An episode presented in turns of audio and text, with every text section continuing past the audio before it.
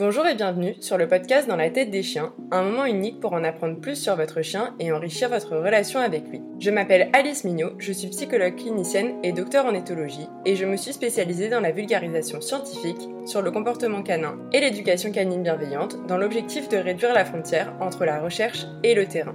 En parallèle de ce podcast, j'anime donc des webinaires d'éthologie appliquée aux chiens de compagnie et de médiation animale et du suivi individuel en éducation canine en présentiel sur Lyon ou en visio. Si vous souhaitez soutenir le podcast, je vous invite à vous y abonner sur votre plateforme d'écoute et lui mettre 5 étoiles, voire un petit commentaire afin de me donner du courage et de la visibilité. Vous pouvez aussi le partager à votre entourage ou des personnes qui ont encore un peu de mal avec l'éducation positive. Et si vous voulez soutenir financièrement le podcast, c'est maintenant possible sur Tipeee avec des tips mensuels. C'est quelques euros pour vous, mais pour moi ça veut dire beaucoup. Et de rien si vous avez la chanson dans la tête. Toutes les informations se trouvent dans la description de l'épisode. Bonne écoute Je voulais vous faire cet épisode car vous êtes beaucoup à être débordés et ne pas savoir quoi répondre à tonton Roger. Tonton Roger, c'est ce type ou cette femme, mais on est d'accord que cette catégorie est particulièrement représentée par des hommes de 50 ans et plus, qui sait tout sur tout, et particulièrement sur votre chien. C'est une personne qui se permet de donner son avis et souvent prône une éducation coercitive, et surtout vous fait passer pour quelqu'un qui ne comprend pas son propre chien. Cette personne a évidemment toujours raison et se base sur des connaissances bien passées ou entendues au coin du PMU par un autre Roger. Je sais que la période de Noël est particulièrement difficile et je voulais faire ces épisodes sur le modèle de comment survivre à Noël en étant vegan ou féministe. Ce sont des sujets qui, comme l'éducation canine, prêtent à ce que tout le monde donne son avis et qu'on vous embête facilement. Ça marche d'ailleurs aussi pour les discussions non sollicitées en promenade et les avis de vos amis que vous aimez beaucoup mais qui ne sont pas éduques. Pour cet épisode, je vous ai donc demandé sur Instagram de me dire les pires punchlines de tonton Roger et j'ai eu plus de 150 réponses à trier. J'ai donc fait ces épisodes par thème et je les ai découpés en deux épisodes car ils sont quand même bien imposants. L'objectif est qu'au lieu de répondre va te faire tonton Roger avec tes idées basées sur ton je vais essayer de vous donner des tips pour répondre de façon pédagogique ou mettre fin à la discussion. Le but, c'est aussi de vous montrer que vous n'êtes pas seul et que malheureusement, des tontons Roger, il y en a beaucoup. On commence donc par le fameux j'ai toujours fait comme ça, blablabla, phrase bien commune également chez les éducateurs traditionnels. Dedans, je rentre, c'est mon chien, je fais ce que je veux. Les, moi, les chiens, je les connais. J'ai eu des chiens toute ma vie. Moi, j'ai toujours fait ça et mes chiens étaient heureux. J'ai toujours eu des chiens, on n'a pas fait comme ça et bizarrement, on n'a jamais eu aucun problème. Je pense sincèrement que dans la vie, il n'y a que les cons qui ne changent pas d'avis. Je ne comprends pas comment, après autant d'avancées sur la cognition canine et le comportement canin, on peut se dire que ce qu'on faisait il y a 30 ans est encore valable. Ce n'est pas parce qu'on a toujours eu des chiens qu'on s'y connaît en chien. Et si on fait n'importe quoi depuis des années sans se remettre en question, on ne peut pas apprendre ni évoluer et donc faire au mieux. D'ailleurs, beaucoup d'éducs en positif sont passés par le coercitif, mais ils se sont remis en question, se sont intéressés à l'éthologie et donc ont évolué pour s'harmoniser avec les chiens plutôt qu'aller contre eux. Moi, j'avoue que dans ces moments-là, je sors toujours la carte du j'ai fait une thèse d'éthologie sur les chiens et souvent ça calme. Mais vous pouvez aussi expliquer gentiment à tonton Roger que vous vous renseignez. Si vous voyez que Roger est un peu ouvert, vous pouvez lui parler de connaissances scientifiques et d'évolution des pensées. Si tonton Roger est un type fermé, vous pouvez tout simplement lui dire que vous ne souhaitez pas de conseils non sollicités de sa part. Le truc tu mes chiens m'aiment quand même m'insurge particulièrement. En effet, ce type de phrase assume qu'on sait qu'on fait du mal à son chien, mais que lui, il reste. Ce n'est bien évidemment pas comme si les chiens avaient le choix de changer d'humain quand on les saoule. Et puis, il y a aussi le fameux truc de la résilience. Donc la définition, c'est une force morale, qualité de quelqu'un qui ne se décourage pas, ne se laisse pas abattre. C'est typiquement les chiens qui subissent au quotidien, mais qui restent des individus très cool et qui aiment les humains. On en sort d'ailleurs pas mal dans les assauts de protection animale des chiens qui ont vécu le pire, mais qui continuent d'aimer les humains. On a aussi l'impuissance acquise, je vous remets la définition. C'est un état dans lequel rien de ce qu'une personne choisit de faire n'affecte ce qui se passe c'est la réaction d'abandon ou de renoncement qui suit la conviction que ce qu'une personne fait n'a pas d'importance. Et ça, c'est typiquement les chiens éteints. Alors, je pousse forcément, mais les chiens aiment les humains qui les font participer à des combats et qui les tapent. Pourquoi? Parce qu'en fait, ils n'ont pas le choix. Donc pourquoi ne pas vouloir évoluer vers une éducation plus positive, adaptée aux besoins et émotions de nos chiens? C'est l'occasion de questionner Roger. Pourquoi rester bloqué et ne pas avoir envie de faire au mieux ou remettre en question certaines choses qu'il a fait avec ses chiens? Ouh, ça peut faire mal, dis donc. Et puis, en réalité, beaucoup de gens qui m'ont dit j'ai toujours fait comme ça avec mes chiens et j'avais pas de problème, avaient des chiens certes qui obéissaient au doigt et à l'œil, mais qui étaient tous soit réactifs congénères, soit stéréotypés de partout. Ensuite, on passe à la catégorie du c'est qu'un chien. Dedans, je rentre vos punchlines du tu te prends trop la tête, c'est qu'un chien, tu en fais trop, ce n'est qu'un animal, tu fais de la peine à être autant aliéné par ton chien, ça irait plus vite si tu étais ferme. Là, c'est vraiment un truc où j'ai envie de répondre je t'en Roger, mais on va essayer d'être constructif. Donc non Roger, ce n'est pas qu'un chien, c'est un être vivant dont j'ai décidé de prendre la responsabilité. Dans cette responsabilité, il y a le fait de le respecter physiquement, mais également de faire en sorte qu'il soit au mieux dans sa tête. Je ne fais donc pas trop, je fais en fonction de ses besoins et de ses préférences. Et si je te fais de la peine, c'est bien dommage parce que moi, je suis fière de pouvoir lui offrir cette vie. Ensuite, on a le c'est qu'un animal faut le mater et le depuis quand un animal a des émotions? Eh bien, depuis longtemps. Les chiens sont des êtres sentients, comme toi, Roger. Donc, être sentient, la définition, c'est la capacité à ressentir les émotions, la douleur, le bien-être et à percevoir de façon subjective son environnement et ses expériences de vie. Merci Larousse. On ne cherche donc pas à mater un animal, on cherche à vivre avec lui et à prendre en compte ses émotions. Et là est toute la différence. Il y a aussi euh, une petite catégorie qui est ressortie qui est le tu es trop gaga, faut le laisser le faire, il va prendre et le mais t'es hyper protectrice, dis donc. Là, je répondrai juste et donc quel est le mal de vouloir protéger un autre être vivant? Est-ce que tu penses que c'est mal, tonton Roger? Est-ce que tu penses que je devrais au contraire le laisser faire des erreurs et potentiellement se faire cartonner par un autre chien, se prendre une voiture? Non, ce n'est clairement pas une solution. Protéger son animal, ça rentre dans nos responsabilités de propriétaire. Euh, Là-dedans, on a aussi le tu humanises trop ton chien, euh, c'est un chien, pas un gosse, pourquoi te donner autant de peine? Alors ça, ça va évidemment dans le sens d'être trop gentil avec son chien. Donc moi, je dis toujours ici, il y a une différence entre respecter les besoins et émotions d'un animal et l'anthropomorphisme. Donc l'anthropomorphisme, c'est la tendance à attribuer des sentiments, passions ou idées humaines à un animal. Ici, on n'est pas là-dedans. Ici, on se base sur l'éthologie et donc le comportement animal. On va aller regarder ce dont cette espèce a besoin, comment cette espèce perçoit son environnement et comment elle exprime ses émotions via son comportement, via le vocal et via le chimique, pour essayer d'y répondre au mieux. On n'est pas dans l'humanisation, on est juste dans le fait de se comporter d'une façon humaine, c'est-à-dire bienveillante et empathique avec un autre être vivant. Et le dernier que je rentre dans cette catégorie, c'est le chien doit rester à sa place. Alors tonton, c'est quoi la place d'un chien? C'est un être vivant qui ressent des émotions et qui a été domestiqué il y a 15 000 à 30 000 ans avant Jésus-Christ pour littéralement vivre avec nous. Sa place, c'est donc à notre côté. Je voulais aussi parler de chien phobique parce que moi du coup c'est ma spécialité et pour vivre avec un chien phobique, et eh ben, je sais qu'il faut parfois s'armer euh, de bienveillance pour ne pas répondre aux gens d'aller se faire. Donc on commence par le euh, laisse-le, il va finir par s'habituer. Alors non, Roger, la phobie et les peurs d'une façon générale ne se travaillent pas sous le principe de il va s'habituer, YOLO, on le laisse faire. Dans le travail de la phobie, on travaille justement sur l'habituation, mais qui est bien différente de ce que tu entends. L'habituation, en fait, c'est un processus par lequel l'intensité d'une réponse à un stimulus est diminuée suite à une exposition répétée à ce stimulus. Autrement dit, on va rendre familier quelque chose qui ne l'est pas au départ. Ça doit être donc fait dans le progressif et positif en respectant les émotions de l'individu et sa zone de confort. Si on fait comme tu l'entends, on ne va pas habituer mais on va sensibiliser. C'est-à-dire qu'on va dépasser le seuil de tolérance du chien et en fait, en répétant, on va arriver au phénomène inverse, c'est-à-dire que mon chien va réagir de façon plus en plus forte à ce stimulus. Et ça, ça se fait dans les cas où justement on va exposer le chien sans mettre des pincettes, sans respecter sa zone de confort.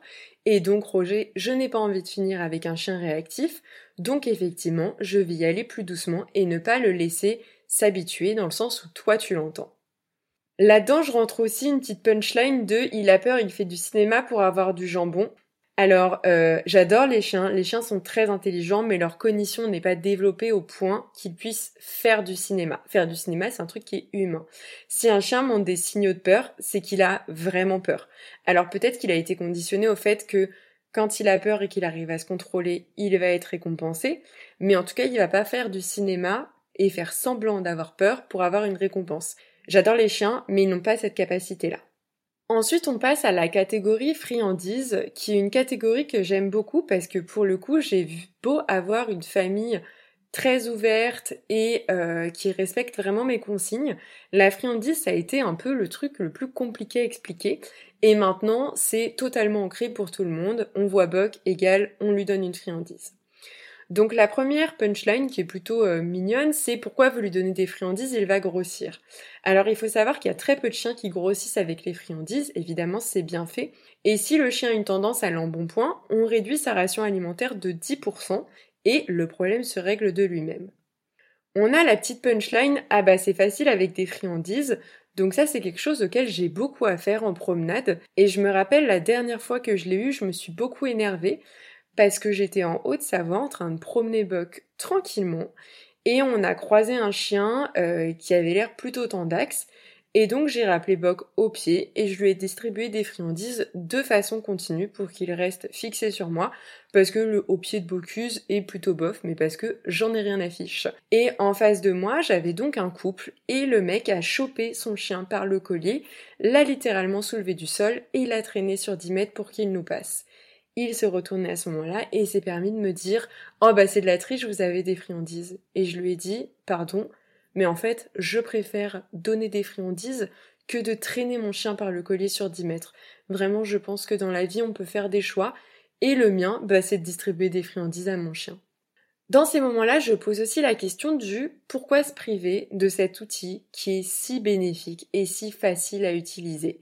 Et vraiment, ça c'est quelque chose où je ne comprends pas. Quand on a un outil qui nous permet de détourner, de récompenser, de faire du troc, franchement, et qu'on a un chien réceptif, vraiment, mais faites-vous plaisir sur les friandises. Il y a évidemment euh, une différence entre distribuer de façon aléatoire à son chien des friandises sans comprendre ce qu'on fait, mais euh, vraiment en termes de renforcement, et vous le savez, j'en ai déjà parlé dans plusieurs épisodes, la friandise ressort comme meilleur renforçateur dans les études scientifiques. Si on vous demande c'est pourquoi la friandise, bah vous pouvez tout simplement répondre en fonction de la situation. Ça peut être pour détourner, pour renforcer, pour troquer, pour ne pas avoir à contraindre physiquement son chien, pour lui montrer que ce qu'il fait est bien. Et moi, dans ces moments-là, j'ai toujours répondu N'as-tu pas aimé avoir des gommettes quand tu faisais quelque chose de bien à l'école? Et on n'est pas dans l'anthropomorphisme, puisqu'encore une fois, on est dans du conditionnement euh, simple et basique. Donc on peut conditionner les humains, les chiens, les chats, les vaches, tout ce que vous voulez.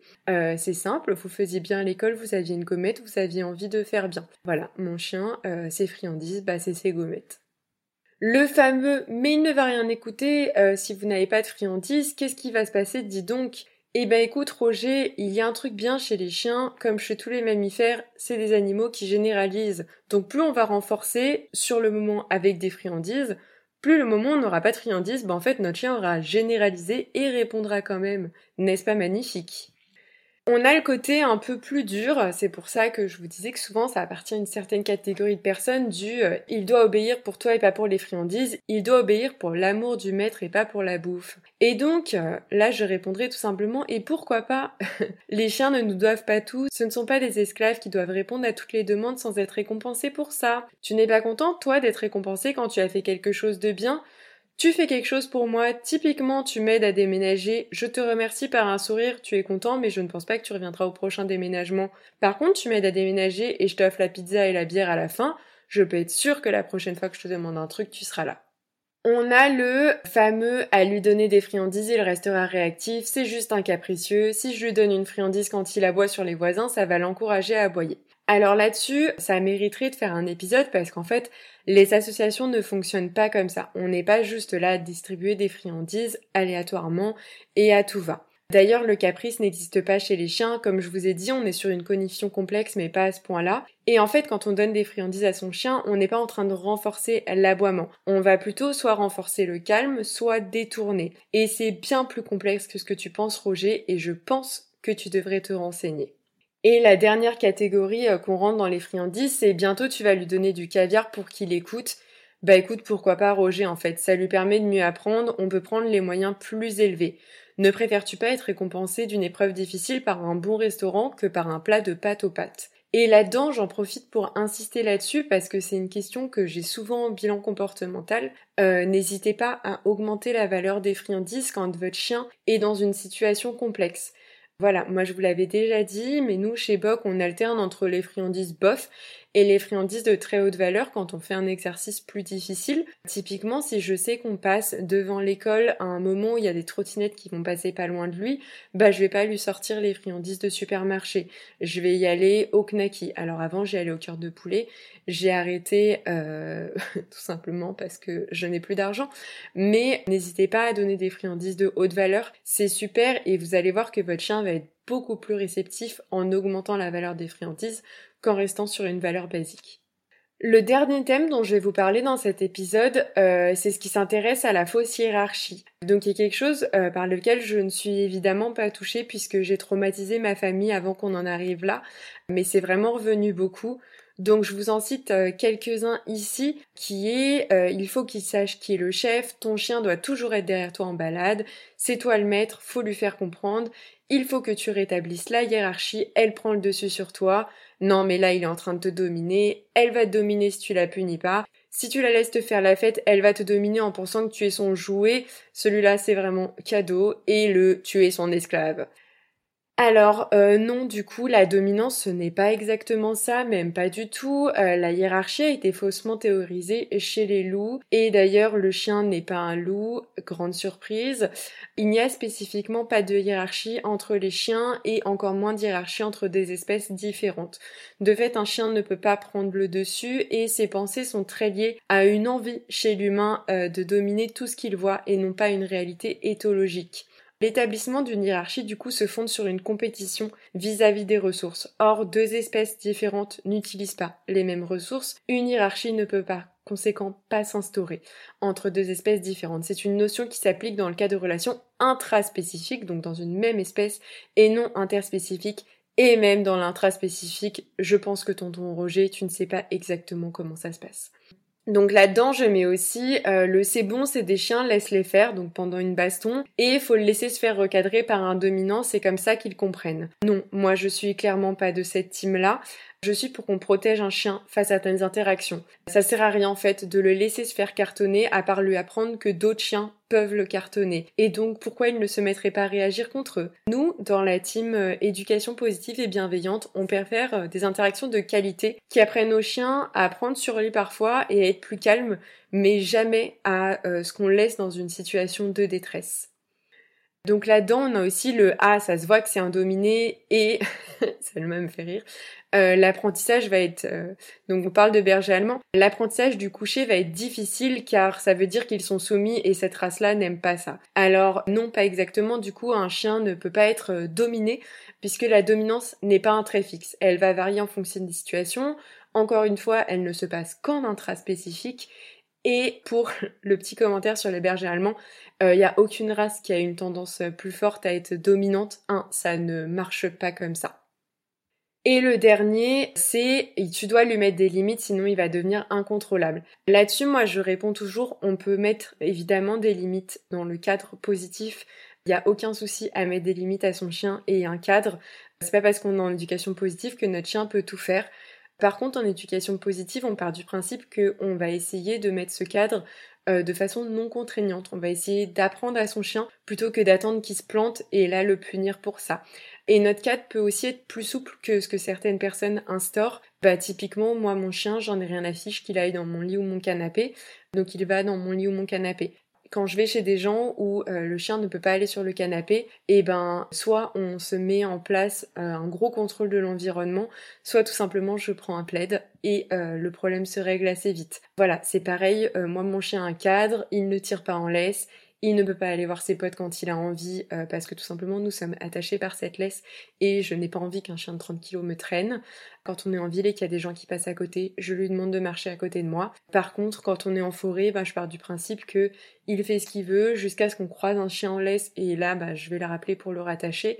Mais voilà, c'est toute l'idée de On peut mettre un cadre, mais ce cadre n'est pas obligé d'être chiant à mourir et notre chien n'est pas obligé d'être fixé à nous tout le temps. Donc euh, voilà, comme vous l'aurez compris, cet épisode vise à vous donner des bases pour pouvoir répondre aux commentaires pourris reçus à Noël ou dans un autre cadre. Le but c'est aussi de vous détendre et que quand vous aurez ces commentaires de tonton Roger, vous repensiez à cet épisode en vous disant en vrai je m'en fiche, je sais ce que je vaux et que je fais bien avec mon chien. D'ailleurs, n'hésitez pas à conseiller mon podcast à tonton Roger hein, si vous avez besoin d'une validité scientifique, c'est fait pour ça.